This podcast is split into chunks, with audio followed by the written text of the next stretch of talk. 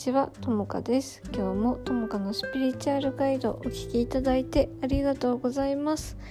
えーと、このポッドキャストではセルフラブのマインドセットや心と体を整える知識などを配信していきます。どうぞ楽しんでお聞きください。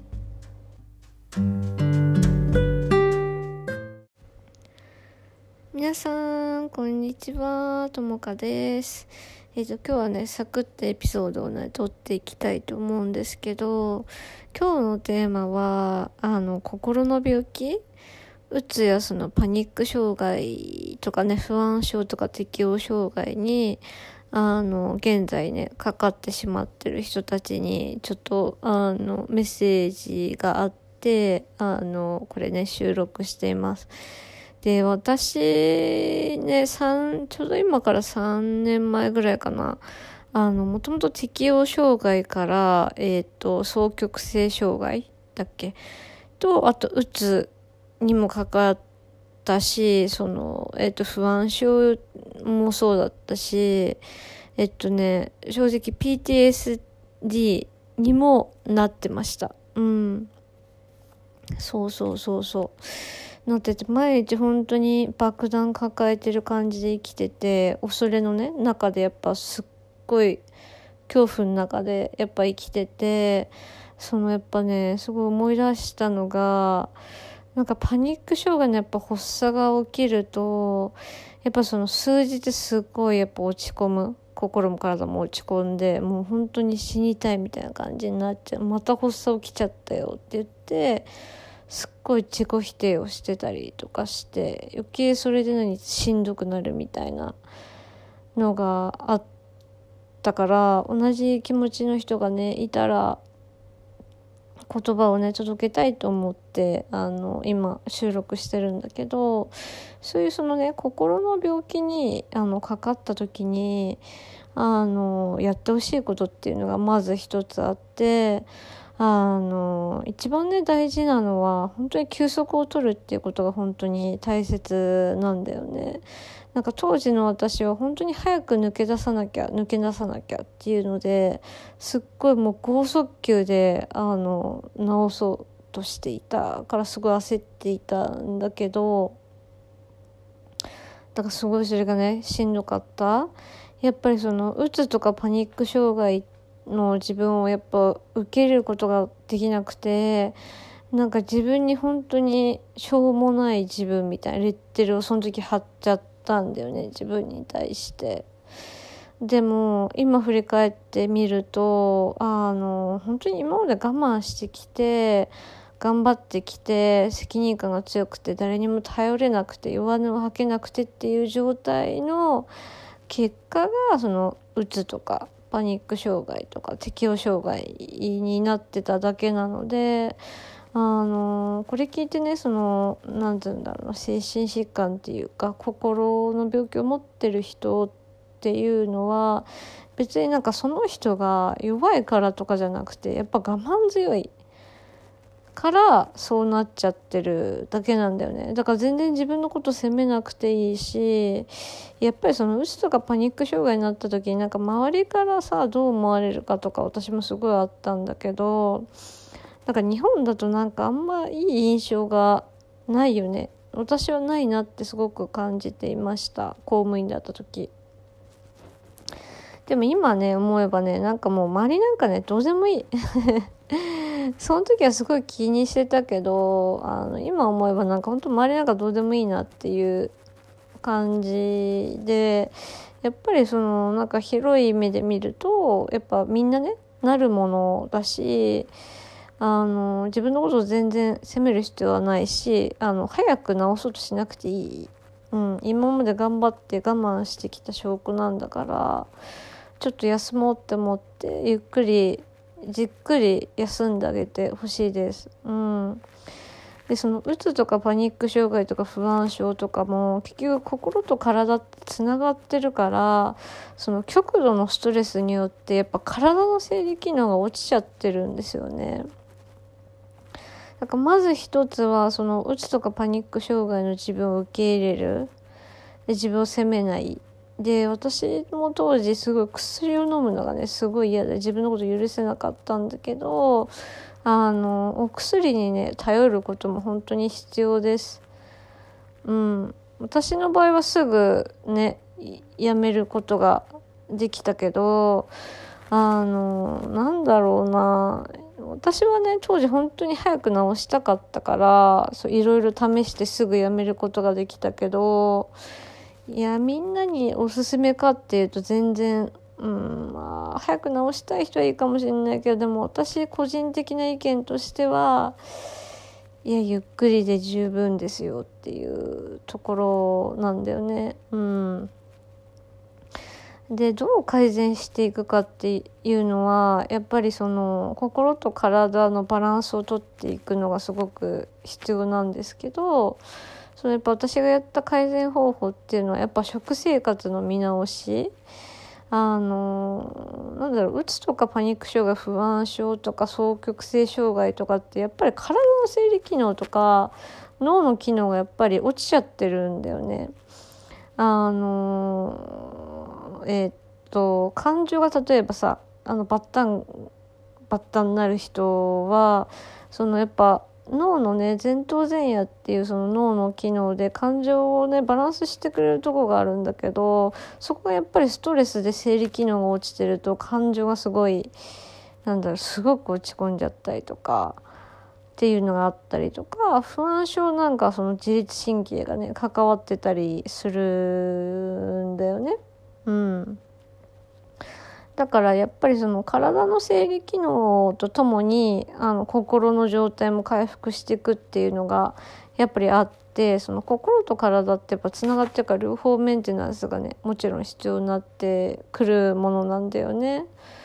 そうだからまずそのうつとかパニック障害とか不安症とか適応障害とかいろんな病気があるけど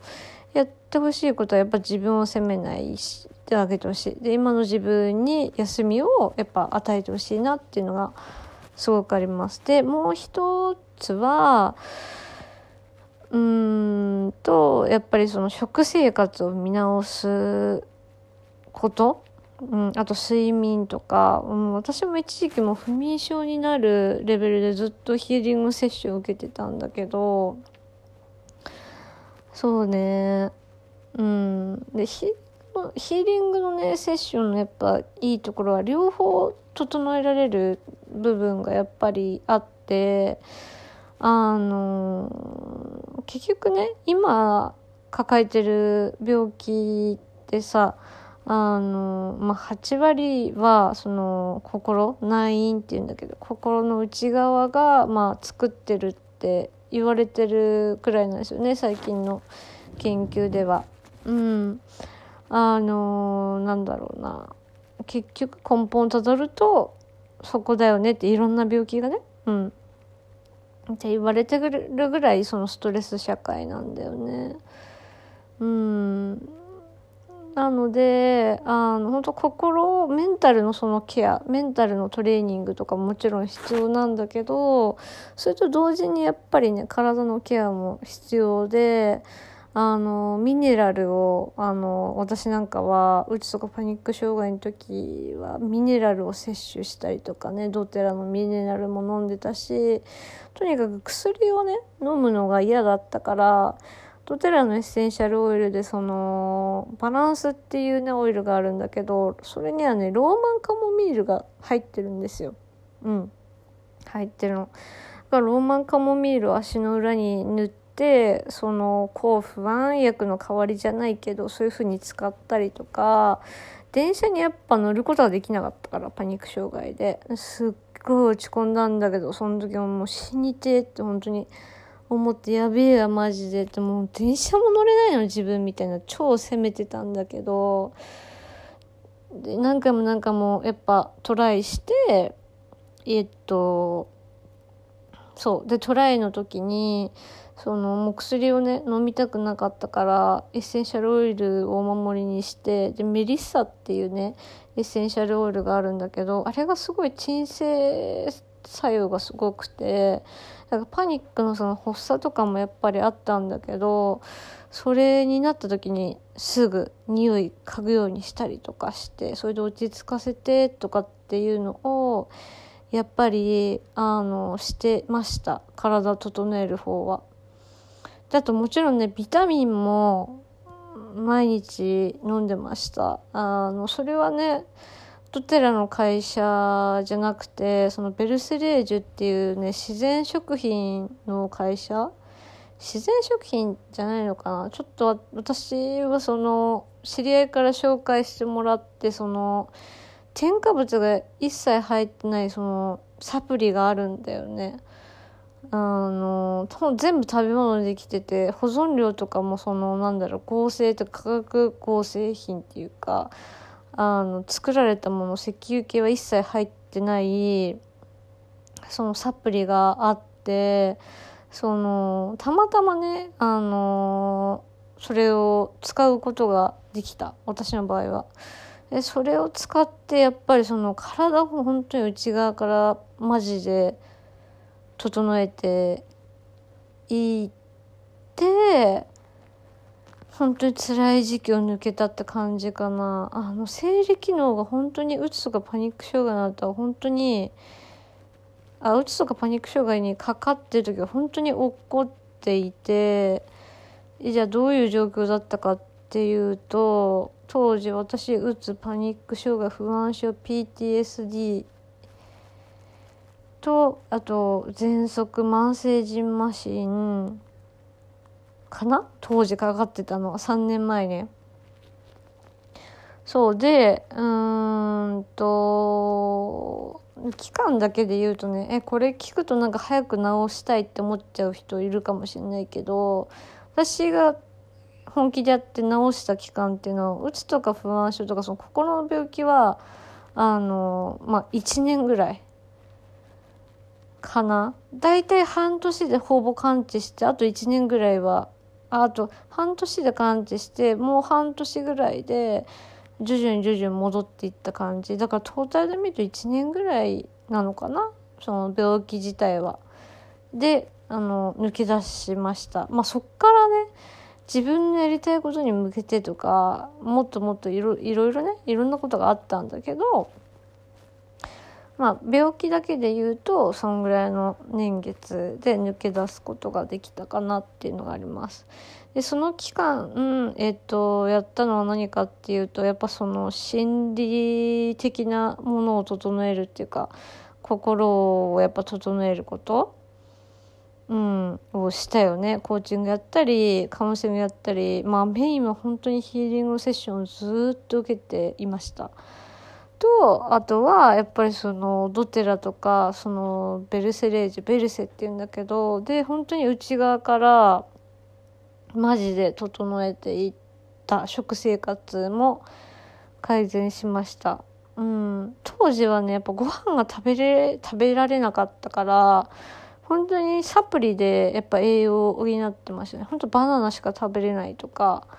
あとカロリーメイトしか食べれないみたいな日が本当ずっと続いてたし、あの、布団からまずね、出れないとか起き上がれないとか、めまいとかもめちゃくちゃあったんですよね。本当に。うわ、マジかっていう感じで。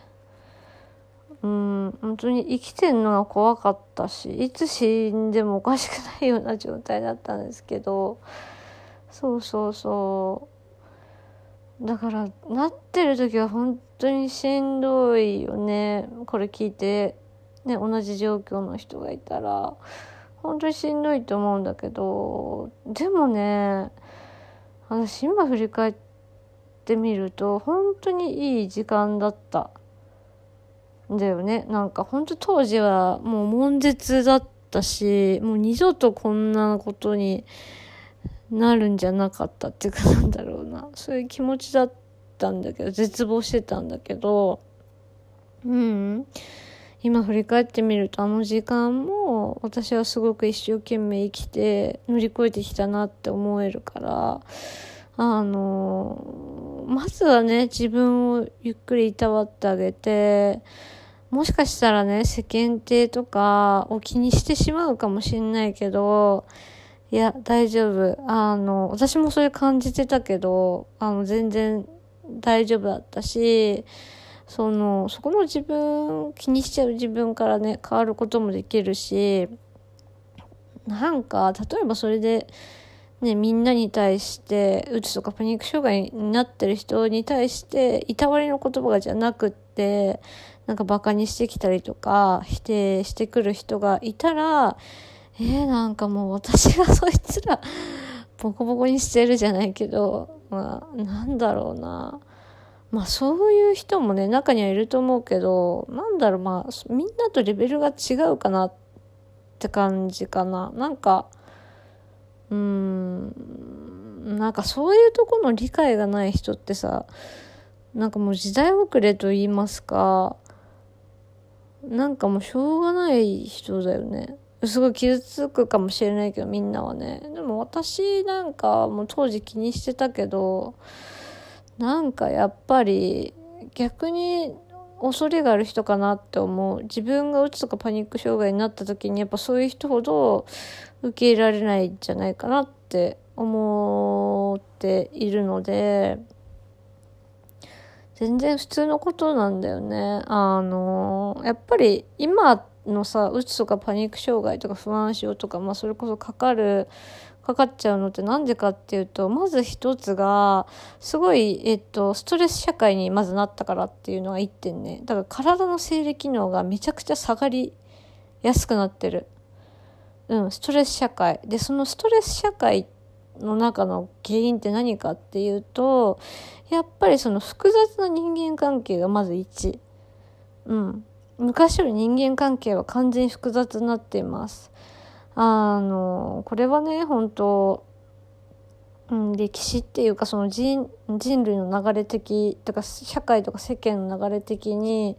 昔はさあの田舎もそうだけど田舎もその都会もまああんまり関係なかった時はやっぱ子育てっていうのをみんなでやるもんだったけど今って核家族が多いじゃない核家族が多くってお母さんとかお父さん世代のその抱えてるその問題もやっぱ大きいわけ子育てを自分たちでやんなきゃいけないっていうのがあるから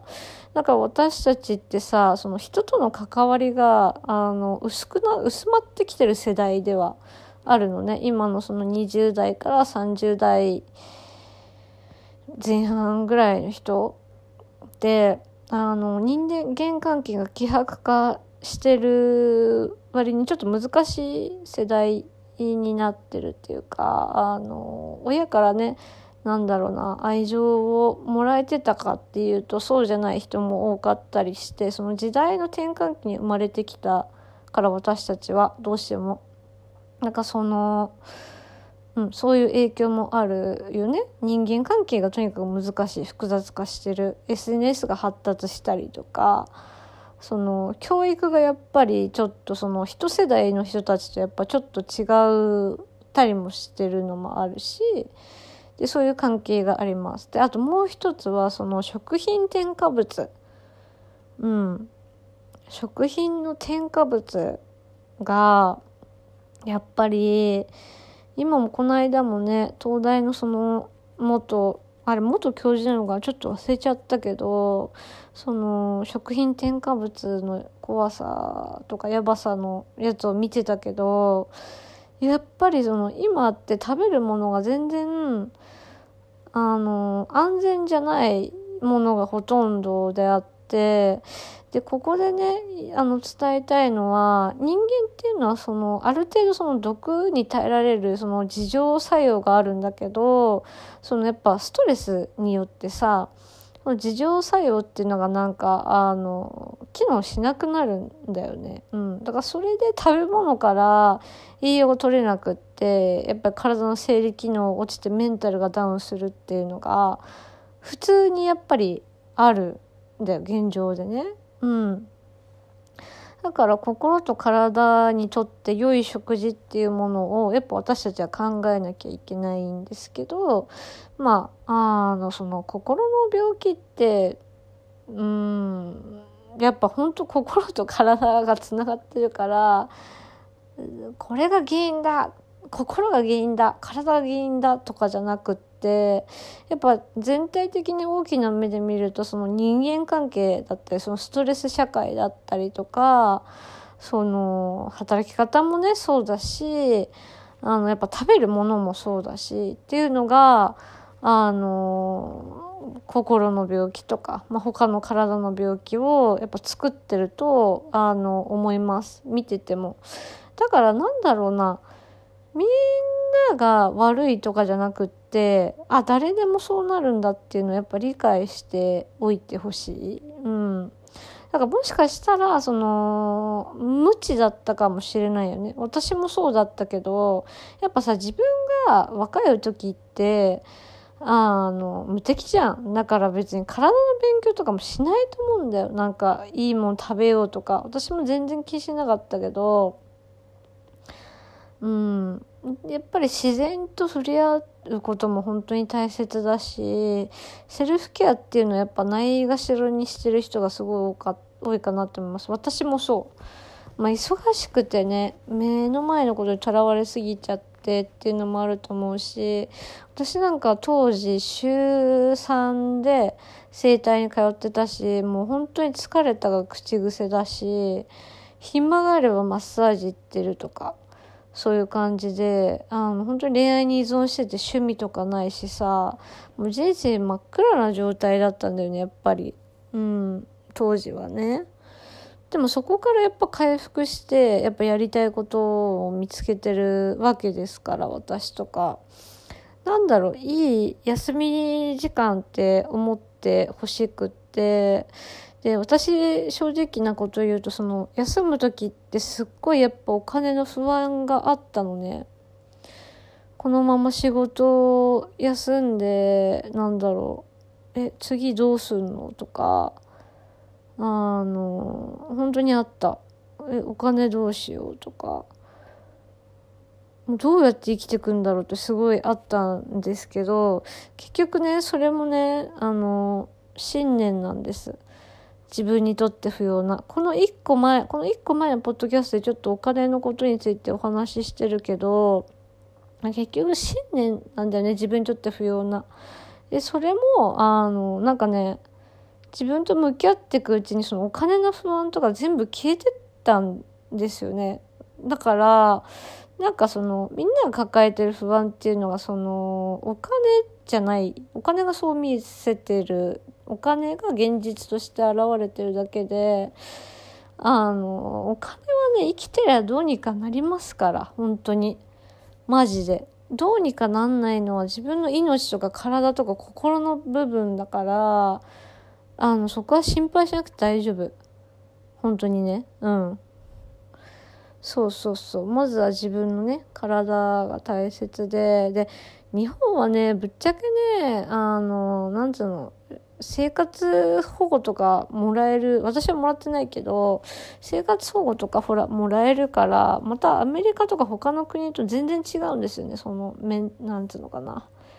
安安全だし、安泰だし、うん、だからそんな重く考えなくて大丈夫。で、多分みんながその重く考えてる理由ってなんか、その自分にレッテル貼ったりだとか、こんな自分じゃダメなのにって思って、ってしんどいと思うんだけど、うん、さっきもね、私が話したように、いろんなね、要因でやっぱりなる。誰でもなる。うん。で、これから多分、うん、もっと増えてくると思う。私は。うん。そんな気がしてるから、なんつうのかな。そうね。多分、死んなかっただけだと思うんだよね。こういうのもさ、なかなかなんだろうな、うつとかパニック障害になっちゃう、うなんていうのかな、原因っていうのを、私はなんかこういう目線で話してる人って出会ったことがなくって、広い視野でっていうか、なんだろう、セルフラブだったらセルフラブだけとか、あのしか話してる人を正直見たことなくって、で、あの、なんだろうな、心を整えるのも大切です。本当に大切です。心を整えるのってマジで。大切だけど、体について話してる人見たことない。一緒にね、なって。うん。だけど、あの、本当心もめっちゃ大切だけど、やっぱ体ありきなとこもあるから、うん、あの、例えばバランスのいい食事を本当心がけるとか、ストレスためないようにするっていうのは、本当に必要なんだよね。うん。